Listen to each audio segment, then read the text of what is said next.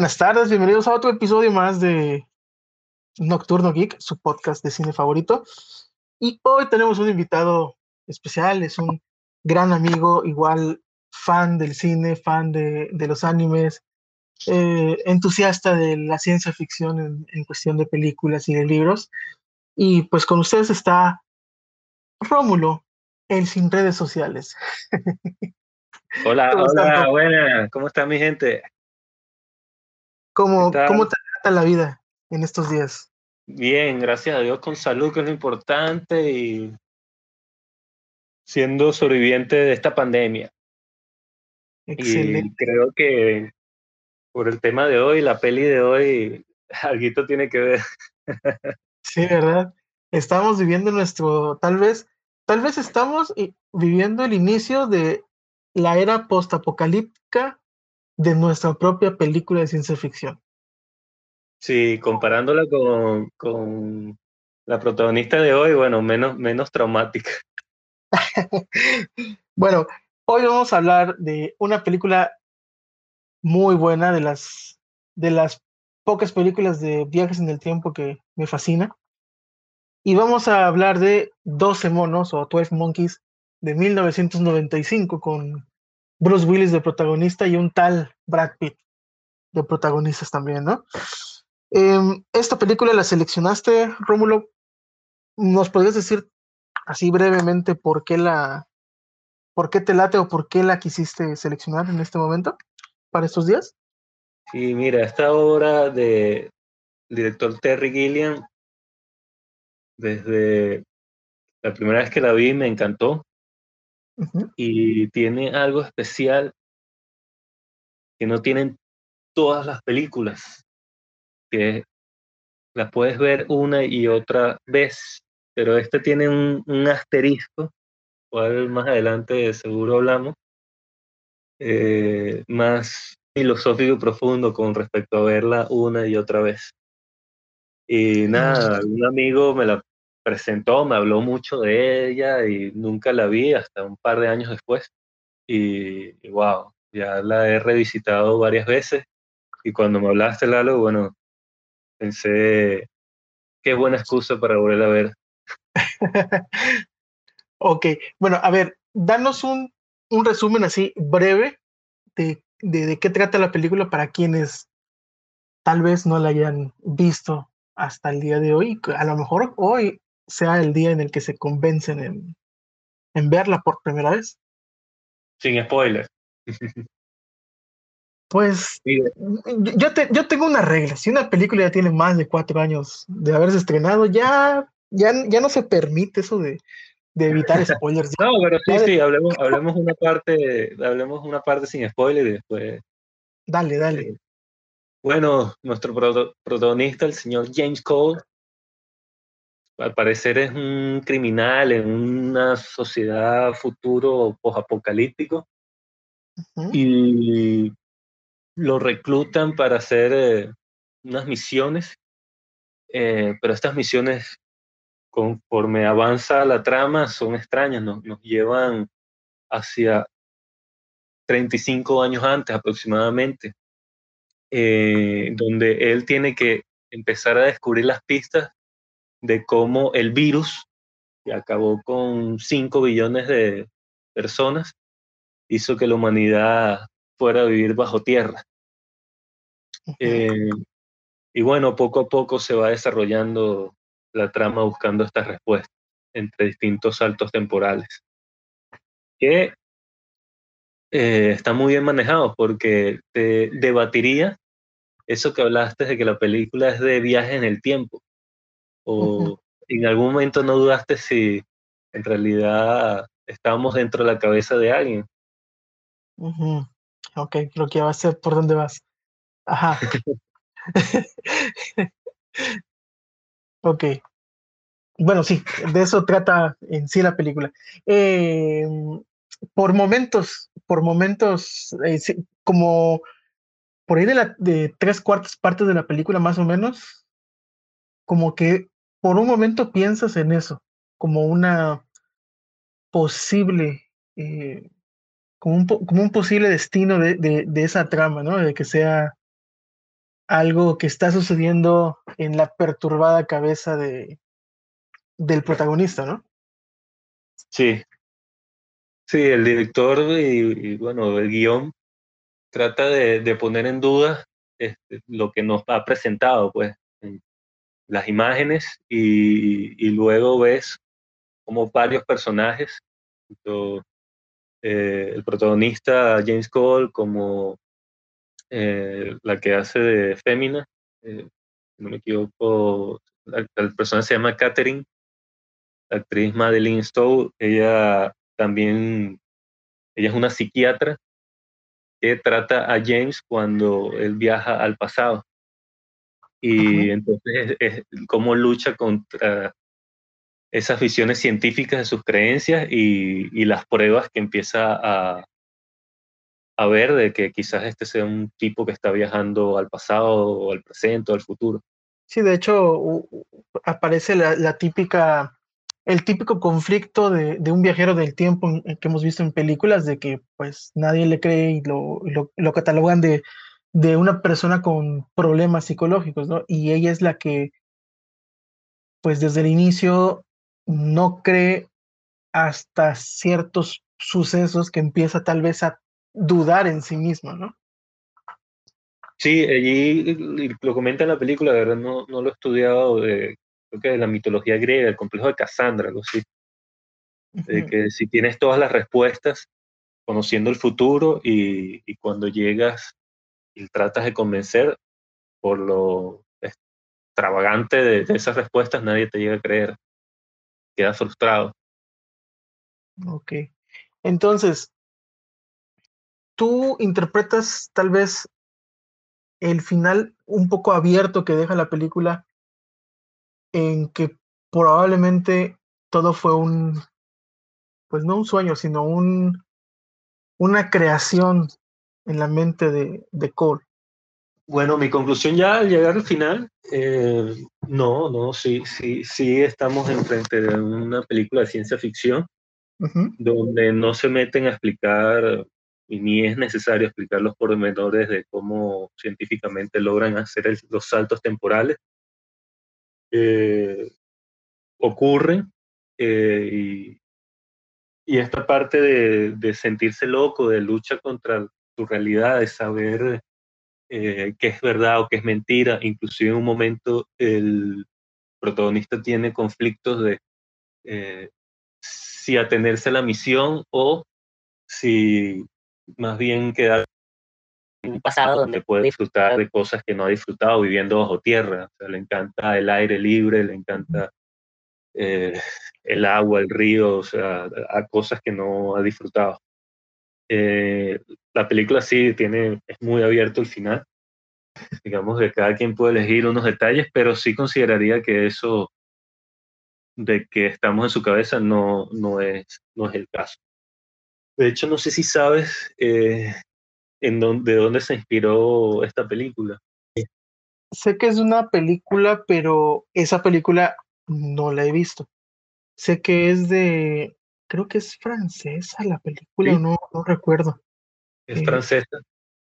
Mm, eh, no, es un largometraje en sí, eh, se llama, disculpe mi francés, La Yeté. se traduciría algo así como el, el, muelle o, o, como la terminal, menos. Es del 62 eh, ah. Yo lo había visto hace tiempo y bueno, a raíz de que nos íbamos a reunir a hablar sobre 12 monos, la revisité. El realizador se llama Chris Marker. O bueno, es conocido así en su nombre más americano. Eh, y bueno, es muy curiosa, Lalo, porque imagínate, son fotogramas, o sea, son fotos. O quizás hay un poco movimiento cuando, mueves una diapositiva, le haces zoom o, o, o, la deslizas de derecha a izquierda, son los únicos movimientos que tiene. Es en blanco y negro todos estos, estos fotogramas. Y nada, en los 28 minutos que dura, el realizador trata de transportarte con la música y en una voz en off, eh, te va contando la historia. Eh, obviamente hay, hay, muchos paralelismos y hay diferencias. Ahí hablan de la, el apocalipsis no fue por un virus, sino fue por algo radioactivo. Eh, no se realiza en Filadelfia, sino está en París, si no me equivoco. Y el centro, tanto de la YT como yo creo que de 12 monos, es, aparte de un personaje que viaja en el tiempo, y ya nos vamos con spoiler, es un personaje que ve al inicio de su vida su muerte. Y cómo va al recorrer toda su historia creciendo y luego en los viajes, eh, teniendo ese, no digamos conflicto, sino esa serendipitis o esa coincidencias de que, hey, esto, esto ya lo vi o, esto que soñaba en realidad es esta persona que estoy conociendo. Y al final, al final justo en el momento de tu muerte, darte cuenta que hey, eh, esto ya lo había observado. Sí, de este hecho. Es, donde se, centra la Sí, de hecho, eh, Terry Gilliam juega con eso durante toda la película, porque te juega ese recuerdo recurrente, te lo juega desde una perspectiva que tú imaginas que es la de, en este caso, Bruce Willis, ¿no? Y en realidad es la perspectiva desde el personaje de Cole, pero en su infancia. Es un recuerdo, no, no un sueño. Y eso te lo maneja durante toda la película y que cuando ves el fin, el, la, escena final, que pues también eh, coincide un paralelismo en que es una terminal de, de aviones a, al cortometraje que mencionas, este, te das cuenta que en realidad es la perspectiva de un recuerdo del mismo Cole quien presencia su muerte en un futuro, bueno, en ese presente, pero que en realidad es un Cole del futuro, y ahí mismo se empieza ese crush o ese enamoramiento de la, de la doctora. Porque pues te, la hacen, te, hacen entender que la manera en la que la enfocan y la, y la visualizas es, para ese niño es wow, qué bella mujer o, o qué guapa, ¿no?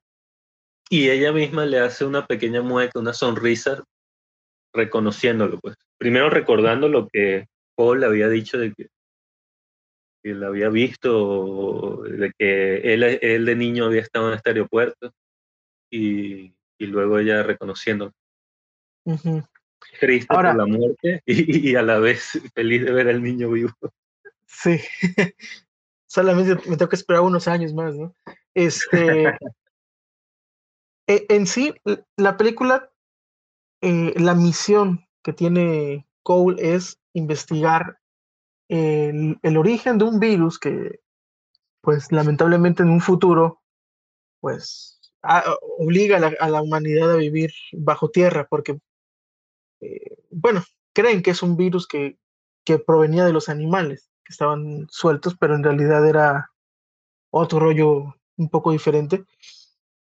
Pero entre, entre los saltos temporales que hace Bruce Willis, uno piensa, no, no sé si esto lo, lo, lo hayas cachado en, en, la película, yo supongo que sí, eh, que todos esos saltos temporales no fueron, digamos, tan error como te lo pinta tal vez en algún momento de la película, sino que son manipulados por la misma doctora. Ya ves que quien selecciona a Bruce Willis para ser quien vaya al pasado es una de las científicas que está en el, en el futuro, en ese, en, ese, en ese panel de expertos. Y una teoría que, que, que ronda mucho es que esa, esa persona es la, la misma doctora, la misma Catherine solamente que pues ya en el futuro, ya vieja. Y por eso ella la lo selecciona, lo envía no, a años antes del, del, objetivo principal, que era en el 96, para empezar su misión. Lo manda seis años antes para poder iniciar esa, ese contacto, esa relación de que él conozca a la doctora y por lo mismo en, un, en otro viaje lo manda a la Segunda Guerra Mundial para tomarlo como una evidencia palpable con la que la doctora del 96 pueda, pues, creer la historia de Cole. No sé si lo, lo has pensado de esa manera. Sí, bueno, una película se presta teorías. Eh, no, no es de las que más, ¿cómo se diría? Patrocino, patrocinio. Eh, Sabes que el loco que, bueno, que libera los, los virus, eh, hay una, una, pequeña escena donde llega, se sienta en, el avión antes de partir y esta astrofísica, que es como, como la llama en el futuro esta doctora, está justo a su lado. ¿Recuerdas? Sí, sí, sí. Entonces, eh, hay mm, dos, digamos, teorías en cuanto a ese punto. Uno, de que, bueno, fue una coincidencia, donde ellos simplemente se vieron en, el, en ese pasado y, y, listo, pues. O que eh, el trabajo, la misión de Cole fue lo suficientemente, toda la información que recabó fue útil y esta doctora retorna y en ese momento va a, agarrar más información, el virus en su estado original y, poder conseguir algún tipo de cura. Esta segundo, segunda teoría que acabo de comentar, bueno, se empalmaría con, con la que acabas de, decir. Eh, el detalle es que, bueno, tú, tú, estarías viéndolo como que, bueno, fue a propósito, pues, todos estos viajes. Yo siento que, que, fueron errores, pues, fueron, fueron causalidades, no casualidades. Y más allá de eso, o sea, siempre en la primera línea de tiempo, o sea, en, la, el tiempo original, o sea, no hay, no hay distintas líneas de tiempo. Siempre eh, este personaje viajó al pasado y, así ocurrieron las cosas. Sí, es tomando lo que hagas puede cambiar el pasado. Es como, es, es, como tomando el concepto de viajes en el tiempo como si estuviéramos en Volver al Futuro o en Terminator. Es un solo, una sola línea que lo que hagas en el pasado afecta eh, el futuro directamente, sin crear otra línea, ¿no? Pero en Volver al Futuro eh, sí cambian. O sea, las, cosas, las acciones cuando viajan cambian lo, las consecuencias. Ah, bueno, sí, en la segunda crea una línea externa, sí, cierto, sí, cierto. Aquí en 12 monos, eh, es un, él, él, está en un bucle, en, en un loop, eh, en el cual, bueno, no, no va a salir. Y si bien es cierto, bueno, la película eh, tiene todo este trasfondo de la misión, de luchar contra, para conseguir la cura de la gente del futuro, particularmente yo, en cada vez que la, he visto, termino con diferentes conclusiones o, o veo cosas distintas. Y, es curioso porque dentro de la misma película hay una escena cuando están en el cine que se están colocando las pelucas, el mostacho, eh, la, la, muchacha está justo antes de pintarse el cabello, están planeando escaparse ya hacia, hacia el aeropuerto, hacia Florida, si no me equivoco. Y están viendo una película, eh, la película es vieja, creo que es Vértigo, y el, el, protagonista James Cole dice unas líneas, eh, parafraseando como que, eh, qué curioso que la película nunca cambia, pero cada vez que la veo, veo cosas distintas, veo cosas diferentes, porque el que cambia soy yo. Y, bueno, cuando, obviamente la primera vez que yo vi 12 monos no me di cuenta de esto.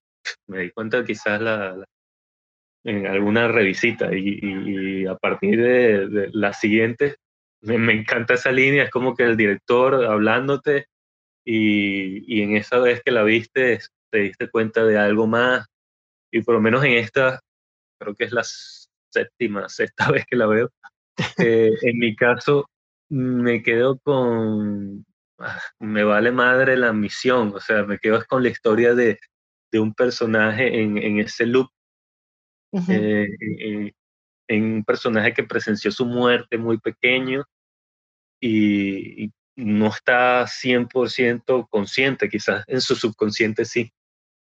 Y, y, cómo va a vivir toda esta trayectoria una y otra vez, que es, y por eso me parece especial esta película, más allá de otras que dices como que, oye, es una película que puedes ver una y otra vez, porque eh, cada vez que la pongo es como si estoy siendo Cole y estoy viajando de nuevo en el tiempo donde ya yo presencié mi muerte, ergo el final de la película pero voy a, a, volver a vivirla.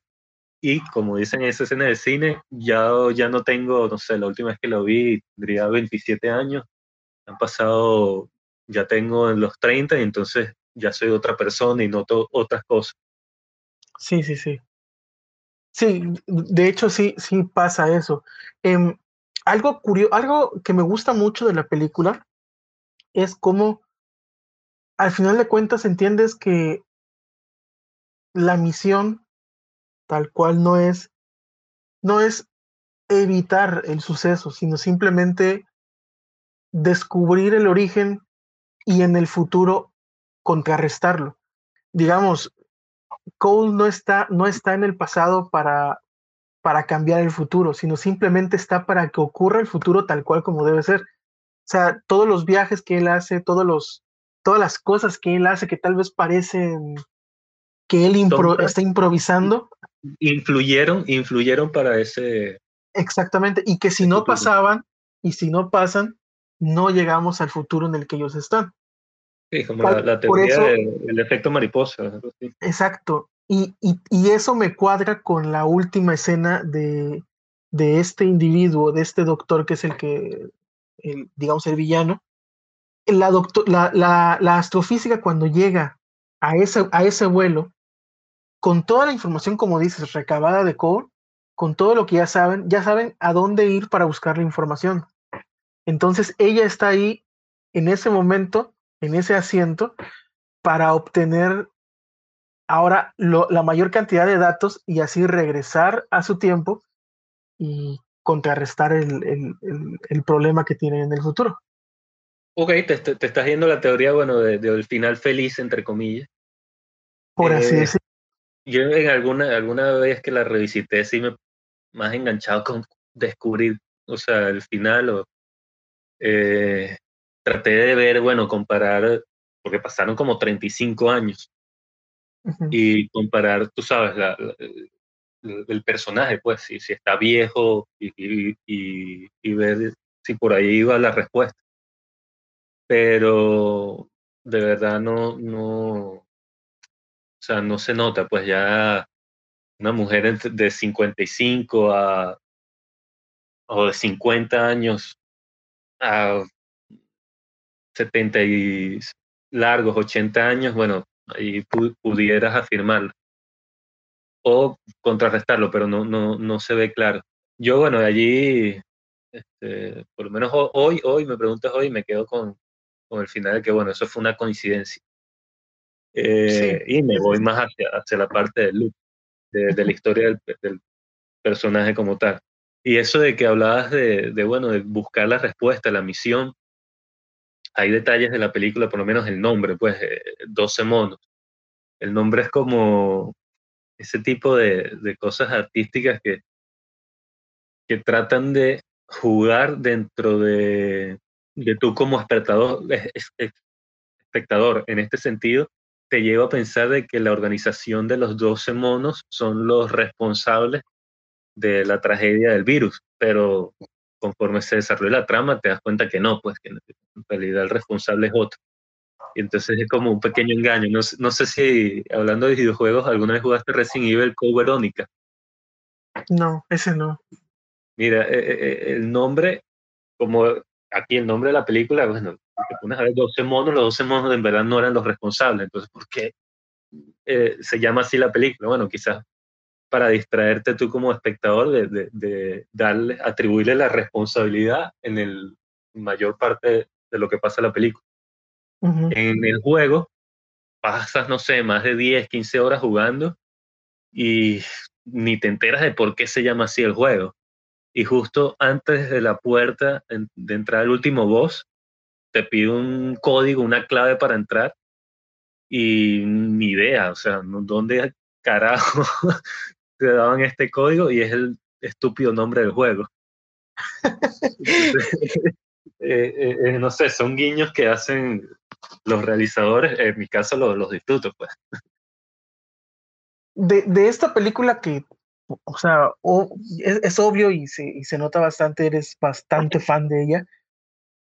¿Qué, ¿Qué dato curioso o qué curiosidad podrías compartir con nosotros? Algo que, que creas que no cualquiera lo, lo, lo, cachó en la, en la primera, segunda, tercera, hasta cuarta vez que haya visto la película, o, o que simplemente es algo, algún guiño, algún easter egg, como tal vez como en, en las películas de, de cómics que normalmente meten un chico de easter eggs. ¿Qué, no, Lalo, esto es una película de culto, vale. no tiene easter egg ni, ni, ni, escenas post crédito. Pero bueno, te puedo comentar algo así.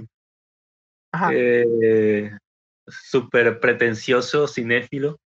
A ver. Eh, alguna vez en un curso de la universidad, una profesora, recuerdo, dijo, yo no veo una película si no veo, si ya está comenzada, pues sí. Tengo que ver el primer fotograma para ver cómo el director, los realizadores quieren introducirme a la misma.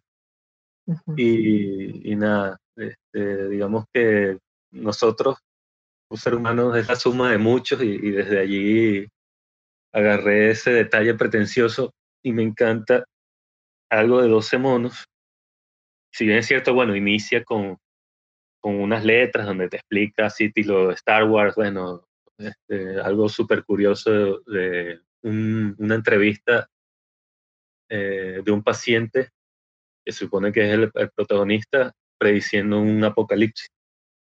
Y luego, bueno, están lo, el nombre y ¡pum! Ese primer fotograma es la cara de, del protagonista niño, James Cole, muy, con un zoom muy profundo hacia sus ojos. Y luego empieza a desarrollarse ese sueño, las memorias de cuando él presencia la muerte. La película termina exactamente con, con un fotograma similar, donde el niño supone que está con sus padres en el carro montándose para alejarse del aeropuerto y le hacen un zoom y lo último que ves es esa cara y sus ojos y bueno, hablando de esta parte del loop, como es curioso que la película inicia y termina con el mismo fotograma. Sí, sí, evidente el, el querer decirte que es un, un loop la película. Empiezas como terminas. Ese es el easter egg.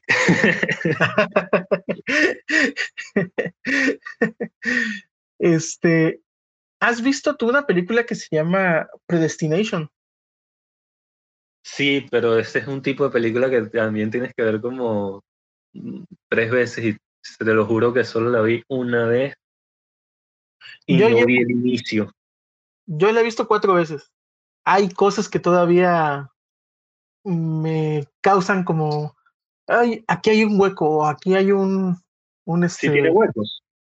Pues se supone que no, pero eh, por momentos hay cosas que yo siento que sí, pero cuando la vuelvo a ver siento que no. Ok. Es, es, creo, creo es la magia de esa película.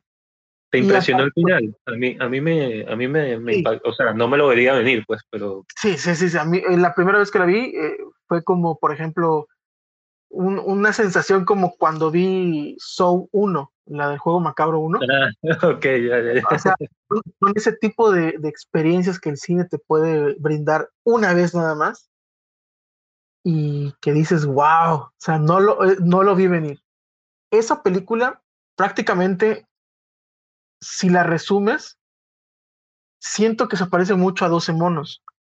Como tal vez por las coincidencias que pasa de lo que hace Cole, prácticamente te dices, o sea, aunque te quites, va a pasar. O sea, digamos, tú a lo mejor dices, voy a cambiar el futuro moviéndome aquí pero en realidad ese movimiento que ibas a hacer ya estaba predestinado a que lo ibas a hacer y que es causante de lo que va a pasar en el futuro. No sé si me, si me explico. Algo, algo también que le veo similar, por ejemplo, a Terminator, a, a, lo que es las primeras tres películas de Terminator. Bueno, esa línea. Incluye la tercera. No. espérate, en, en, cuestión, en cuestión de lo que te voy a decir. No porque sea buena, o sea, a mí no me gusta la tercera. Pero hay algo que, que sí te plantean muy, muy bien, que es, si te das cuenta, la tercera es muy similar en escenas y en cosas a la primera y a la segunda. Puede ser también flojera de James Cameron en, en, evitarse partirse el coco en hacer escenas, pero por ejemplo, si te das cuenta, muchas cosas pasan similar y en realidad no logran o no, digamos, nunca se logra evitar el apocalipsis de las, de las máquinas, solamente lo postergas. Sí, solo lo retrasan, sí, es lo, Exacto. y, y, y, algunas similitudes, por ejemplo, una que me viene ahorita a la cabeza rápido es los trailers. Siempre es una persecución en un trailer o un camión gigante. El, la escena de Terminator 1 donde Schwarzenegger persigue a Sarah Connor y a, Kyle Reese en ese camión tipo Optimus Prime es muy, o sea, es un paralelismo impresionante en ahora el T-1000 persigue a, Arnold Schwarzenegger y a John Connor en un autobús casi idéntico. Y en la tercera es...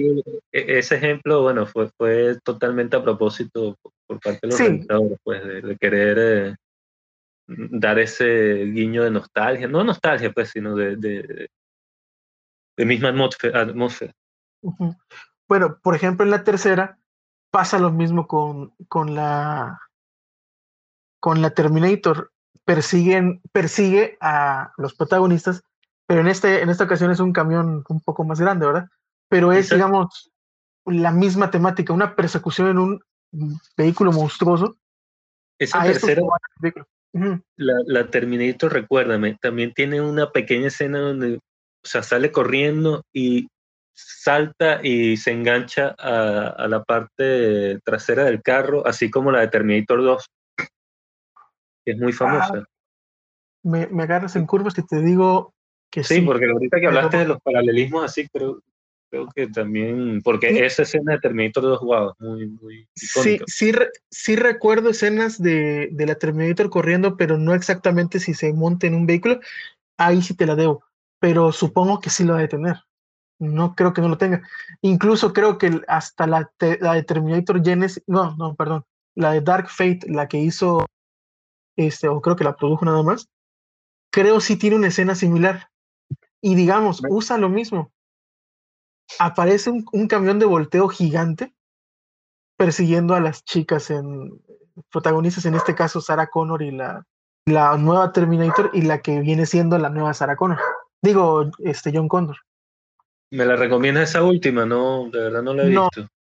No, pero tal vez las primeras escenas como fanservice dirías, wow. Está, chido. Tiene mucha acción pero, buena. Pero digamos, si, o sea, la justificante de que siga apareciendo Schwarzenegger ya está muy, muy, muy llevada a, a, no mames, o sea, no, no.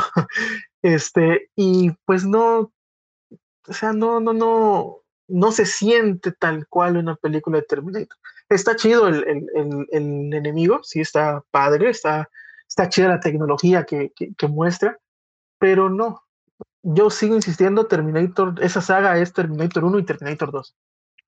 Y tal vez el corte, que usaron en, en, en, los estudios de universo, tal vez, pero. De verdad no recuerdo el nombre de, de la que salió, de la penúltima, pero ahí, wow, se les, se les cayó la pelota mucho, porque todavía, disculpa, no me acuerdo el nombre del director, pero la que sale Christian Bale. The eh, Salvation.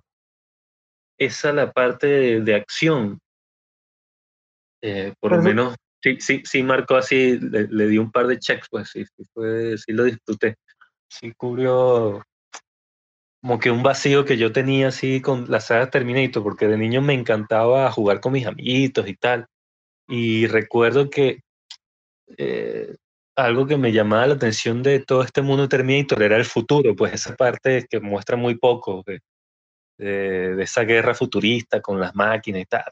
Y esta Salvation mm, nos muestra un poquito de eso. Pues. Fue, algo que me... Yo, yo creo que el, el, el, enfoque de James Cameron cuando dijo vamos a hacer Dark Fate se debió haber ido por ese lado. O era al menos lo que yo esperaba. Que él nos mostrara la visión que tenía del futuro ya con las máquinas y que ya fuera el, el, el, el, núcleo de la película ese enfrentamiento, ese, esa resolución ya de vamos a acabar con, con la rebelión y, y o, o, bueno, también vamos a acabar con la humanidad, no sé. Este, pero bueno, ya. Terminator como que se merece su propio podcast, su propio episodio. Sí, sí, sí, sí, sí. La primera vez que la viste, sí, hablando así como, como esto de predestination, como que, oye, te, te imaginas el final o tal, pre, pre, predeciste el final, en, en caso de 12 monos. De conectar de que, bueno, de que esto que estaba soñando era, era su propia muerte y tal. No, porque la primera vez que la vi, la de 12 monos fue, creo que en el 98. O sea, había salido, creo que dos años antes, creo. Uh -huh. Entonces, estamos hablando de que yo tenía menos de como 12 años, 13 años. Entonces, sí me arruinó un poco la película. Al momento de verla ya cuando, cuando estás consciente. No sé si, si, me, si me explique, pero sí, desde la primera vez no, no me gustó tanto. Porque pues creo yo que no era tan, o sea, no la entendí o no la vi de una manera más crítica o algo. Entonces no, no, no la vi con ese, con esos ojos que debiera haberla visto. No, pero es normal, pues como sí, sí. cada momento de nuestra vida estamos en un punto distinto y, y las cosas van cambiando lo que nos gusta. A esa edad típico que somos más fan de acción pura y, pura y dura. Tal vez algo que sí descubrí revisando todos los créditos de la película es algo sobre el, sobre el escritor. Ah, el guionista, es el guionista sí. de otra gran, gran éxito es, de la ciencia ficción. Exactamente, Blade Runner, exactamente. El, el señor People, de apellida, David, con su esposa escribió 12 monos. Uh -huh. Así es, así es, así es. Bueno, y entonces, Blade Runner escribió unos años antes. Yo pensé que tenían más tiempo. A ver, ¿de qué año es Blade Runner? Del 82, creo. Del 82. Del 82. La, la primera. Ok. Eh, entonces, ¿algo más que tengas? No, bueno, recomendar del, del director.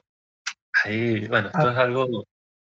Eh, o sea, no está 100% comprobado. De hecho, en una entrevista, él mismo afirma como que, bueno, eso fue algo que dijo alguien y, y, y después todo el mundo como que lo creyó, que lo, lo creyó, que es una trilogía él, él, hizo una película que se llama Brasil, en el 85, luego 12 monos, y luego una tercera, que ah, esa no lo, no lo he visto, si no me equivoco, se llama el teo, Teorema, ah, Teorema de algo, Teorema infinito.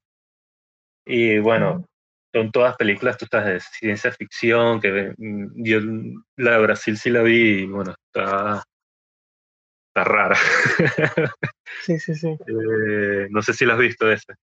Hace mucho tiempo, sé si no la he vuelto a ver. Pero sí, sí, sí, recuerdo que está rara. sí, es del, del 85. Ajá, esa fue la, la primera que... Escrita y dirigida por, por él.